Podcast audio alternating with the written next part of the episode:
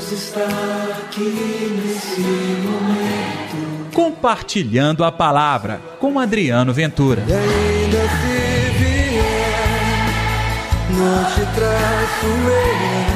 Se a cruz. Se a cruz pesar.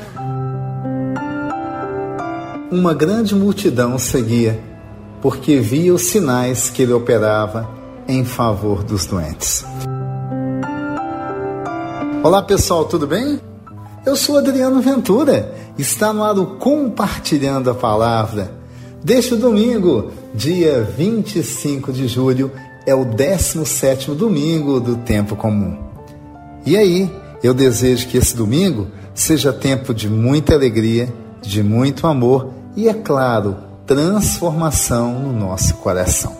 E não se esqueça de dar like no nosso programa, é só apertar o sinal de joinha. Você também pode compartilhar nas suas redes sociais e se inscrever no nosso canal. O evangelho deste domingo, João capítulo 6, versículos de 1 a 15. O Senhor esteja convosco, ele está no meio de nós. Proclamação do evangelho de Jesus Cristo, segundo João. Glória a vós, Senhor. Naquele tempo, Jesus foi para o outro lado do mar da Galileia, também chamado de Tiberíades. Uma grande multidão seguia, porque via os sinais que ele operava a favor dos doentes. Jesus subiu ao monte, sentou-se aí com seus discípulos. Estava próxima a Páscoa, a festa dos judeus. Levantando os olhos e vendo uma grande multidão estava vindo ao seu encontro, Jesus disse a Filipe: Onde vamos comprar pão para que eles possam comer? Disse isso para pô-lo à prova, pois ele mesmo sabia muito bem o que ia fazer. Felipe respondeu: Nem duzentas moedas de prata bastariam para dar um pedaço de pão a cada um. Um dos discípulos, André, irmão de Simão Pedro, disse: Está aqui um menino com cinco pães de cevada e dois peixes, mas o que é isto para tanta gente? Jesus disse: Fazei sentar as pessoas.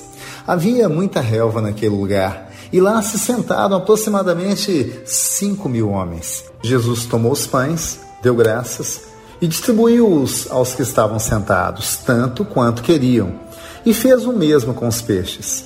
Quando todos ficaram satisfeitos, Jesus disse aos discípulos: Recolhi os pedaços que sobraram para que nada se perca. Recolheram os pedaços e encheram doze cestos com as sobras dos cinco pães deixados pelos que haviam comido. Vendo o sinal que Jesus tinha realizado, aqueles homens exclamaram: Este é verdadeiramente o profeta, aquele que deve vir ao mundo. Mas, quando notou que estavam querendo levá-lo para proclamá-lo rei, Jesus retirou-se de novo sozinho para o monte. Palavra da salvação, glória a vós, Senhor. Este é Jesus, aquele que cuida da multidão. Pouco importa se a multidão está realmente comprometida com tanta gente reconhecida pelo pecado, com tanta gente doente, com tanta gente que vive, inclusive, uma vida totalmente diferente e diversa da vida do judeu tradicional da época. É a multidão contraditória. Em meio a essa multidão se manifesta tristeza, angústia e tudo aquilo que vem junto com o sofrimento do povo, como, por exemplo, as doenças. Pois é, gente, ao invés de condenar, ao invés de dizer que tinha uma vida tão perversa, Jesus, ao contrário, anuncia a palavra. E anunciando a palavra, operava com sinais. É por isso que aquela multidão seguia, encontrava nele a referência que há muito tempo buscavam e não encontravam em nada. Eu até destaquei isso na abertura do nosso programa, a grande multidão. O Senhor olhou para a multidão. O Senhor teve compaixão e alimentou a multidão. E se acredita que a comida até mesmo sobrou? Isso, quando Deus age em nosso favor, nós temos é tanta bênção que ela é capaz de atingir todo mundo. É por isso que neste domingo, Jesus hoje quer entrar na sua vida e quer multiplicar o pão na sua casa. Você pode pensar que o pão é comida, que o pão é tudo aquilo que hoje é carência para a sua vida. Sim, Jesus pode multiplicar e tirar de você toda a miséria. Mas sabe o que ele vai multiplicar e pode ter certeza neste momento? a paz no seu coração. Porque um homem ou mulher cheios, plenos da paz, são pessoas capazes de assumir a autocondução da sua vida e tomar os passos certeiros, longe do pecado, na alegria, na fé, mesmo diante da dor, na fé, na coragem, na vitória. Então, pessoal, não precisa preocupar em buscar a solução ou a resposta no dinheiro, no poder.